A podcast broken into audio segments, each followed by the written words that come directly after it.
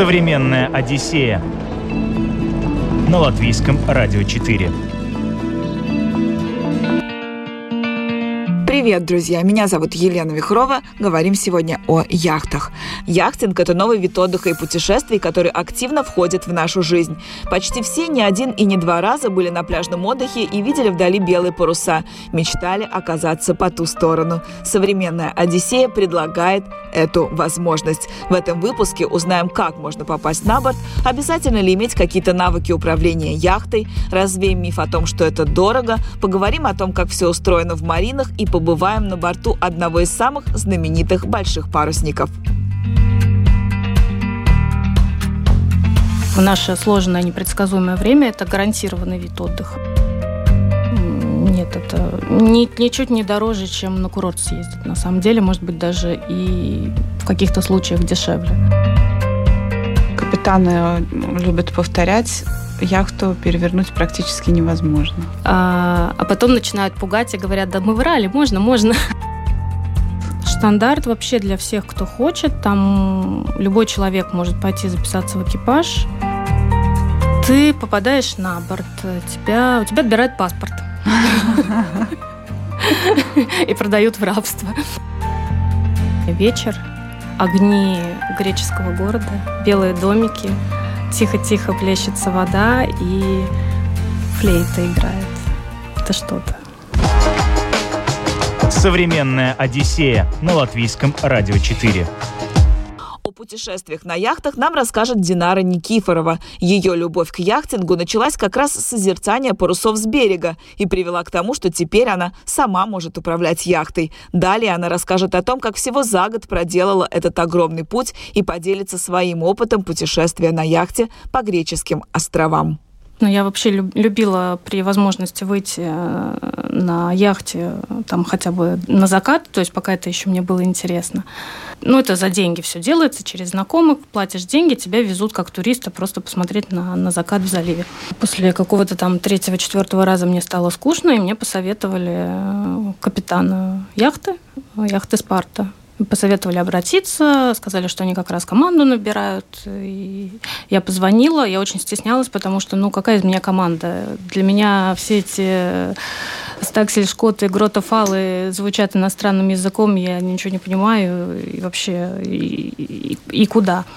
Ну, как-то очень так хорошо отнеслись, сказали, да, приходите. Ну и начала я с того, что я просто с ними ходила, была спортивная регата коротенькая, два или три дня, я уже не помню. Я ходила, фотографировала. Постепенно я так к этой спарте как-то при, при, при, притулилась, стала с ними выходить периодически в море, но поняла, что нужно учиться. Ну, потому что хочется все-таки разобраться в этом иностранном языке, а, не сидеть как дурочка когда спрашиваешь, а чем вам помочь, говорят, ну сходи на кухню кофе свари, mm-hmm. на камбус, извините. Но опять же, через те же какие-то яхтенные контакты, там тот же капитан Спарта Леша посоветовал э, школу, где э, обучают управлению парусными судами. И если пройти полный курс, можно получить шкиперские права. И как-то оно все вот так вот закрутилось. Это все буквально заняло меньше года. На Спарту я попала прошлой осенью. А в этом году, в августе, я уже сдала практическое вождение, управление парусным судном, яхтой парусной. И э, вы вот сейчас буквально недавно э, ходили на яхте по Греции. Да, да, та же наша школа, в которой э, мы учились, она нам посоветовала яхтенную практику в Греции.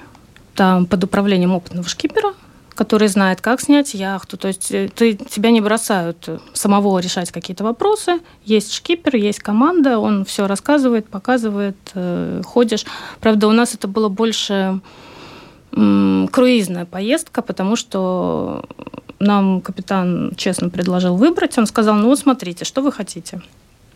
Либо мы сейчас отрабатываем э, управление яхтой, под парусами, под мотором, швартуемся, отшвартовываемся, и вот все вот эти моменты. А, ну, тогда мы идем туда, куда дует ветер, а не туда, куда нам надо и просто где-то останавливаемся переночевать. Либо мы все-таки это совмещаем с отдыхом, и мы не очень ориентируемся на то, куда дует ветер. У нас есть цель, например, полдня мы идем, неважно, под парусами, под мотором, как получится. Ну и потом гуляем там по островам, ходим смотреть на достопримечательности, в общем, отдыхаем, как в Греции отдыхаем. Но такой был, конечно, выбор довольно сложный, потому что вроде как и поучиться хочется, и почувствовать себя, что я же ого-го, я же вот умею, у меня же получается, но и отдохнуть тоже хочется. Поэтому мы выбрали этот второй вариант, и реально поучиться у нас возможностей было мало. Мы в основном ходили, гуляли, наслаждались летом, остатками лета. И это такой э, один из очень популярных в последнее время э, видов отдыха, когда люди арендуют яхту где-нибудь вот в теплых морях и вот так вот э, путешествуют. Ты знаешь, как все это вообще устроено? Да. Мало того, что это один из видов отдыха, он сейчас набирает популярность благодаря тому, что это, скажем так, в наше сложное непредсказуемое время это гарантированный вид отдыха. Все, что связано с ковидом, очень мало может повлиять на отдых на судне скорее всего, это ну, 99%, что ты туда попадешь и ты отдохнешь.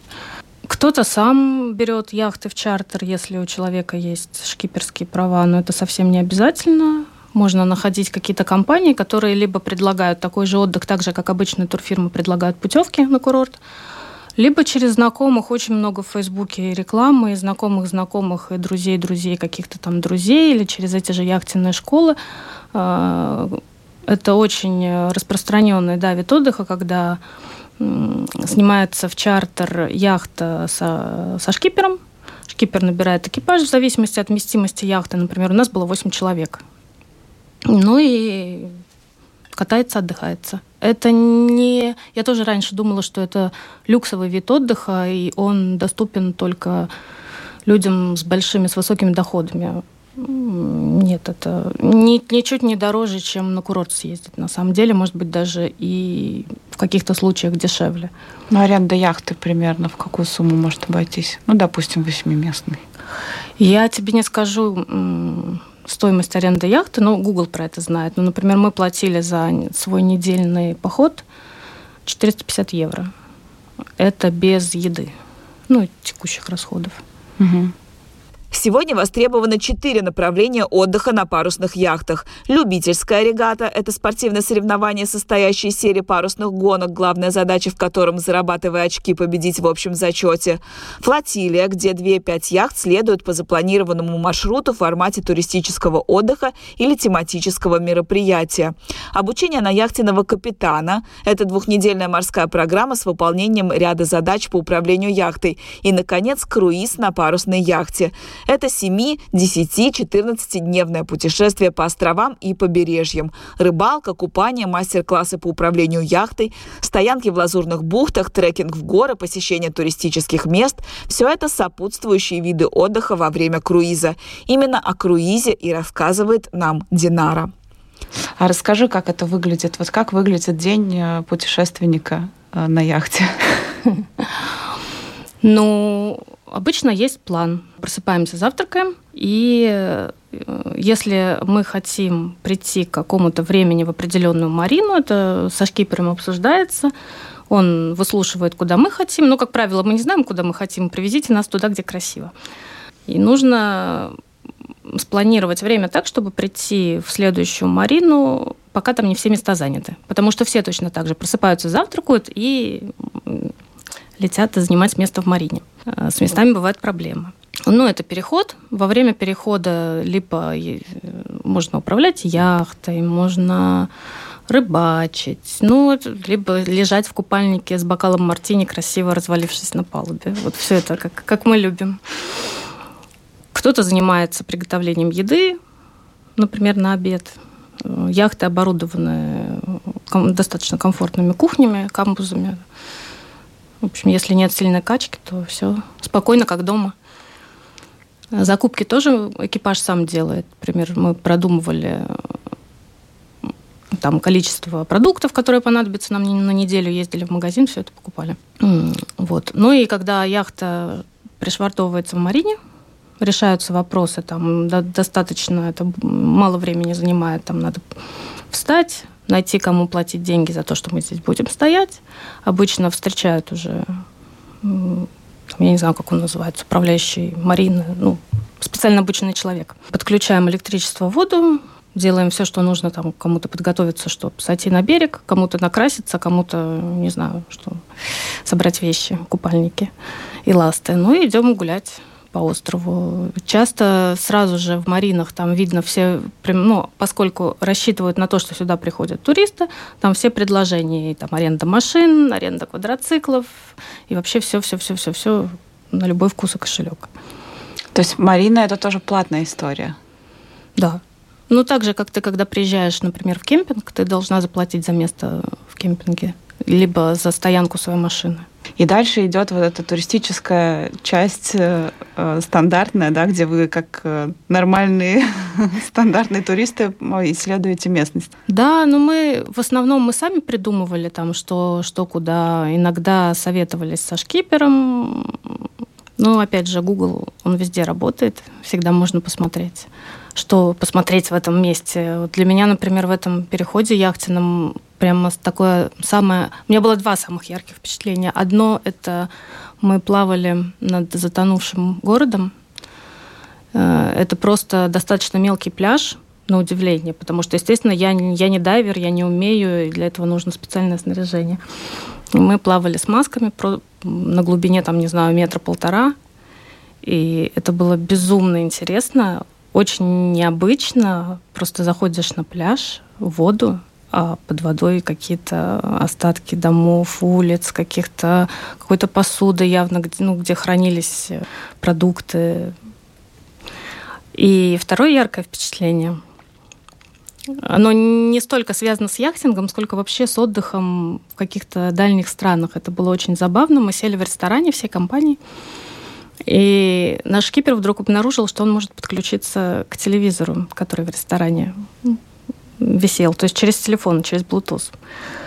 Ну и мы посмеялись, посмеялись над этим, так предложили подключиться. Ну и мы стали ставить песни э, на весь ресторан, какие, какие мы выбирали увидели, там за, рядом с нами стоял столик, сидели немецкие туристы, мы для них Рамштайн поставили. Причем э, владельцы ресторана вообще работники, они не замечали, что что-то не то происходит. Ну, просто какая-то другая музыка пошла.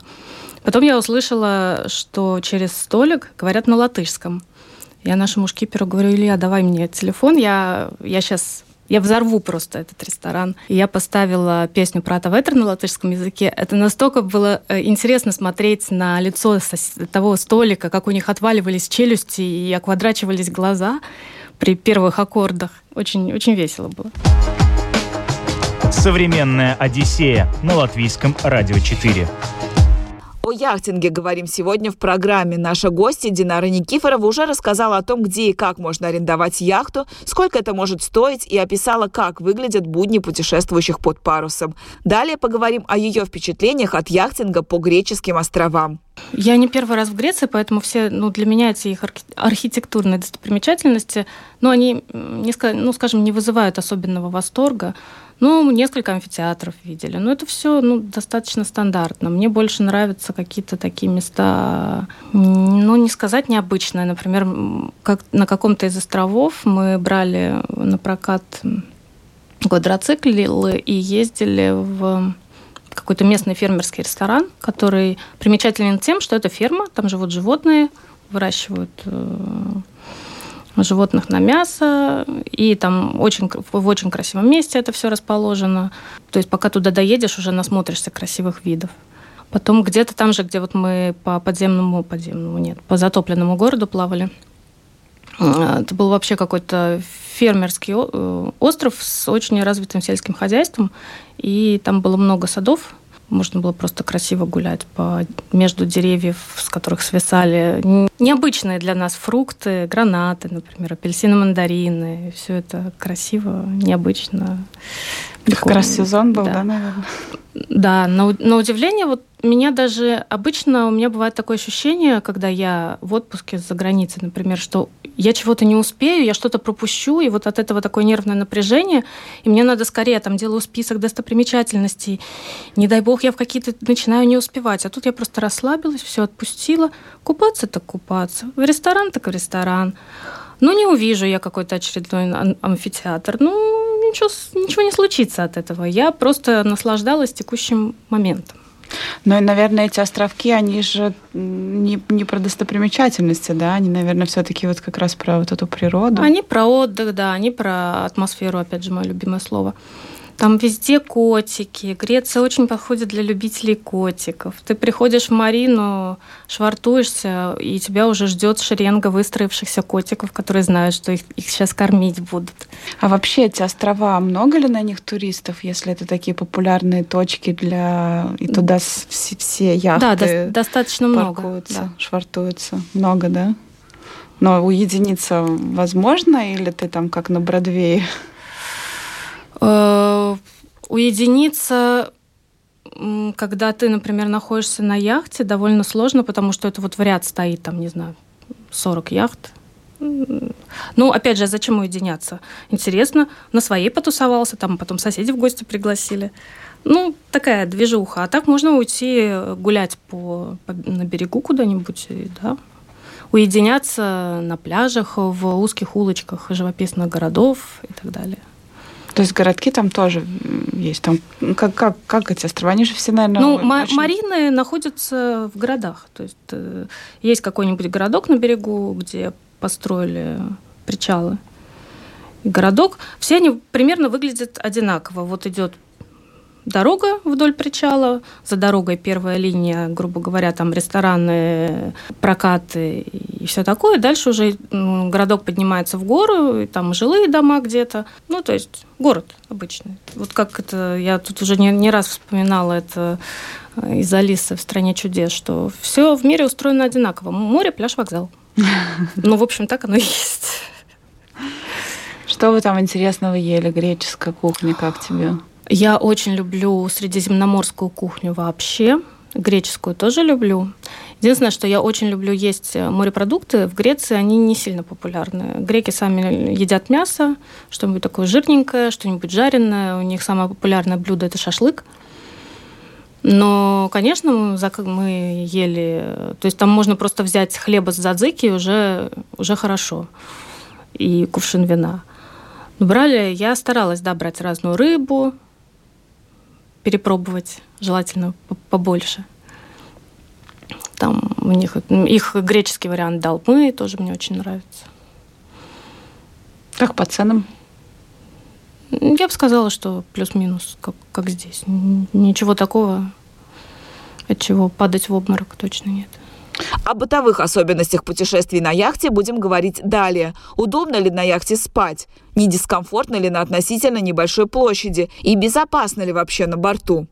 Каково это жить на восьмиместной яхте с восьмью членами экипажа и не иметь возможности уйти? Тут да, тут очень важен психологический комфорт. Может быть, нашей компании повезло. У нас вообще не возникало никаких конфликтных ситуаций в принципе. Ну, ладно, скажем, почти. Э, у нас был интернациональный экипаж. У нас были русские, латыши и шкипер-украинец. Немножко как бы один раз чуть не возникли трения по поводу «в на Украине», но, во-первых, шкипер настолько... Э, он хороший психолог, он работает с людьми, он знает, что, как, как нужно сделать, чтобы не довести до конфликта, потому что понятно, что в ограниченном пространстве потом непонятно, что с этим делать. И поэтому это все сводится к шуткам, и вообще очень, очень было комфортно, и очень все, все приятные люди были. Ну, половину экипажа я хорошо знаю. Для меня было трое незнакомых людей, с которыми мы очень быстро познакомились и, и жили душа в душу. Там куда-то убегать с яхты такого желания не возникало, что вот все надоели. А, у каждого своя каюта, ну, то есть на пару каюта. Поэтому, если очень хочется никого не видеть и там поспать, можно пойти и, и поспать. Каково это спать на яхте? Так же, как в кемпинге, только удобнее. Не качает? Не-не, но мы же спали ночами в... На... Ночью, вечером мы приходили в Марину, стояли в Марине. Ну, не в море. На воде стоит все равно. Ну, качает, качает, да. Бывало, бывало, одна ночь была такая неприятная, потому что был сильный ветер, и яхту колбасила. Ее колбасила соседние яхты, и был, был сильный шум. Не не то неудобно, что качает, а то, что все время что-то гремит, звенит, э, спать не дает. И еще я не люблю сильный ветер. То есть мне почему-то просто в любом месте, даже в квартире, плохо спится в сильный ветер. Я не могу это объяснить. Вот был, была такая одна ночь ветреная. А вообще как с погодой? В шторма не попадали? Яхту никто в шторм не выпустит в море. Не попадали, нет. Тогда шкипер принимает решение обычно оставаться в Марине, никуда не выходить. Никаких неожиданностей в море не было? Нет. В шторм можно попасть, например, на судне побольше, которое, которое может себе позволить в сильный ветер выйти. А яхта, яхта не пойдет, никаких неожиданностей особых не помню, нет. Были потом у других яхт, это все обсуждалось в общих чатах, там, где яхтсмены рассказывают какие-то новости. А, показывали несколько разбившихся яхт, скорее всего, потому что капитаны этих яхт принимали неправильное решение о том, где пришвартовать яхту, ну и, и так далее. То есть какие-то яхты там о камни разбились, потому что стояли там на наветренной стороне, например, ветер их э, разбил, бросил на камни, ну и так далее. Ну, естественно, людей всех успевают спасти. Это не происходит так, как взрыв вдруг. То есть э, вообще про безопасность вот расскажи тоже, да, многие ведь боятся, что а как же яхту перевернет, мы все утонем. Как на самом деле, насколько безопасно это вид путешествия? Я думаю, что это достаточно безопасный вид путешествия, так же, как любой. И на машине все что угодно может случиться, и самолеты падают, и поезда разбиваются. Если соблюдать технику безопасности, я думаю, ничего страшного не будет. Да, там есть спасательный плот на, для экстренных случаев, когда команду надо с тонущей яхты эвакуировать. Есть обязательно спасательные жилеты на каждого члена экипажа. Ну, есть определенные правила, по которым надо действовать в случае экстренной ситуации. И это все проговаривается. Попадая на яхту, сразу рассказывают о технике безопасности. Ничего сложного и страшного точно нет. Ну и да, и как капитаны любят повторять, яхту перевернуть практически невозможно. А, а потом начинают пугать и говорят, да мы врали, можно, можно. Да? То есть все-таки... Ну, если постараться очень сильно, то может. Вообще яхта как поплавок или как Ванька-встанька, она держится вертикально. Даже если ее начинает кренить, то кренит ее не потому, что она переворачивается, а потому что, например, там идет давление ветра на парус. Это все легко возвращается в исходное положение, поправляется. Угу. А, первое, что вообще обычно спрашивают, что интересно людям, это укачивает ли. А, считается, что укачивает всех, но с этим достаточно легко бороться. Если сильная качка, то нужно просто лечь и лежать. Ну или а, сидеть на палубе, смотреть на горизонт, тогда перестает укачивать.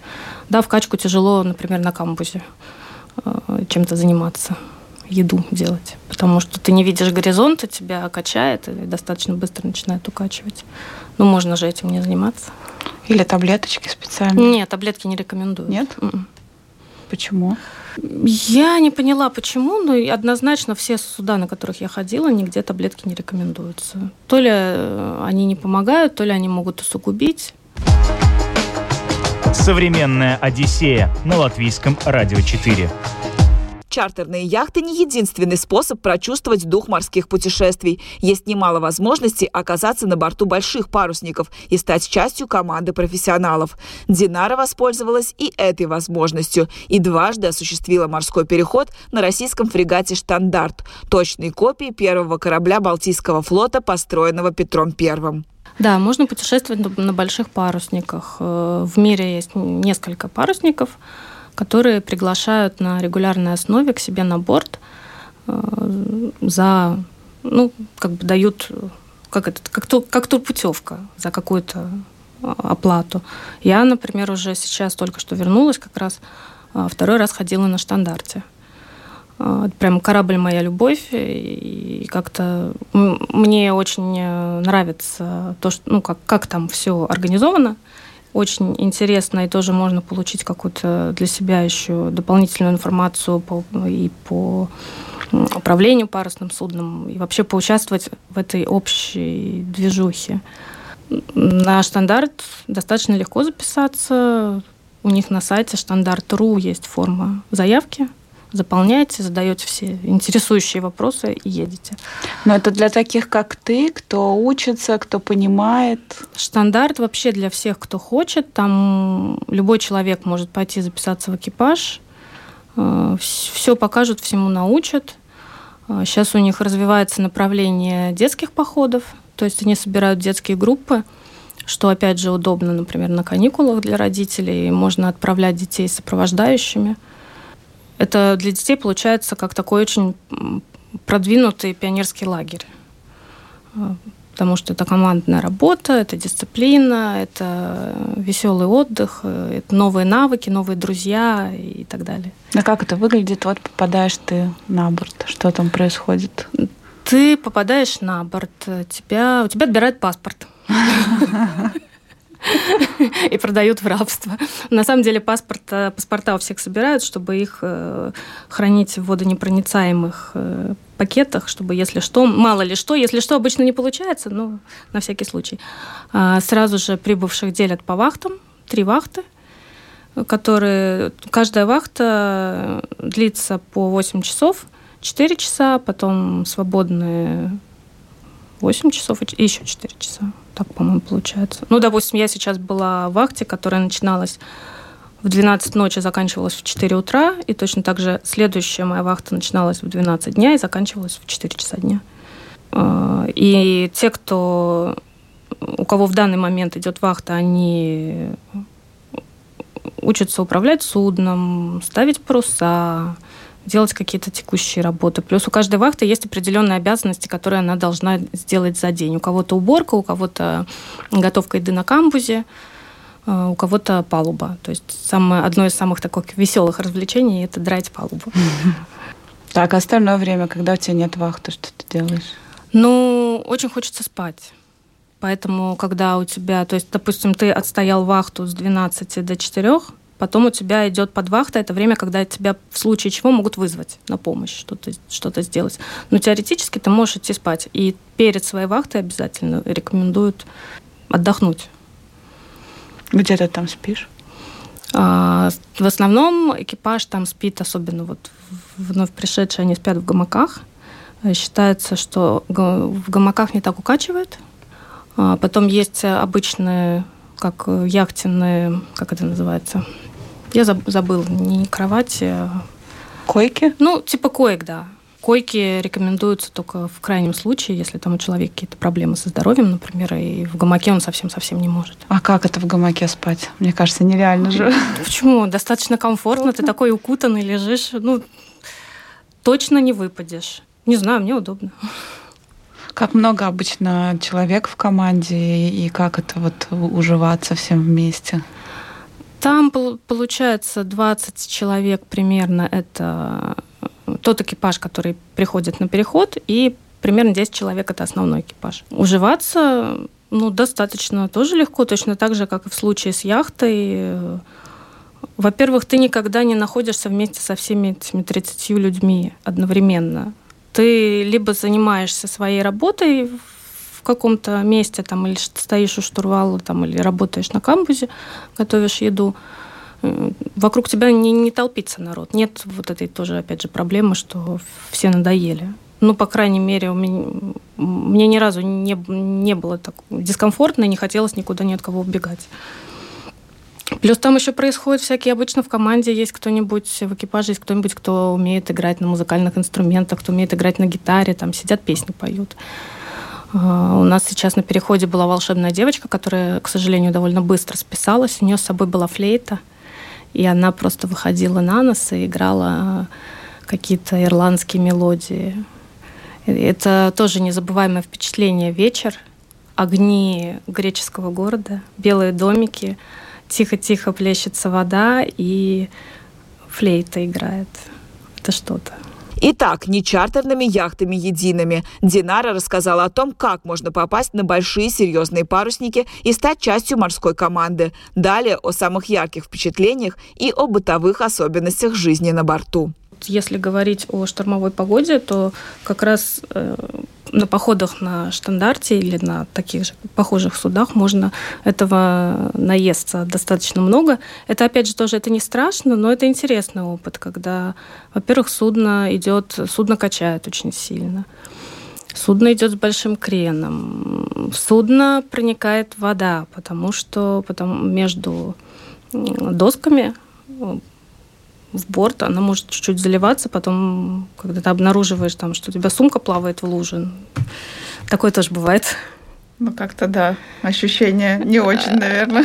Ощущения удивительные, когда я там, я пугаюсь, я говорю, а это нормально? Мне говорят, да, нормально, в порядке вещей.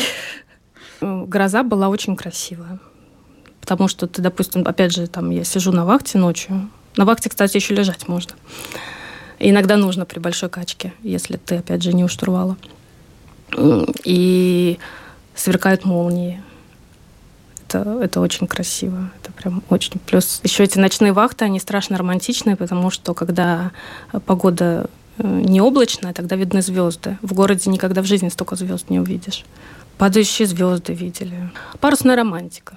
Ну и опять же, этот вот весь режим дня, который начинает э, который ты вливаешься, и потом я, например, приехала домой, ходила, искала пятый угол, я не знала, куда себя деть, я еще, мой организм пытался жить по тому временному расписанию, я уже хотела спать в 8 часов, ну, потому что в 12 у меня вахта. Несешь вахту дома теперь? Эти утренние уборки даже, вот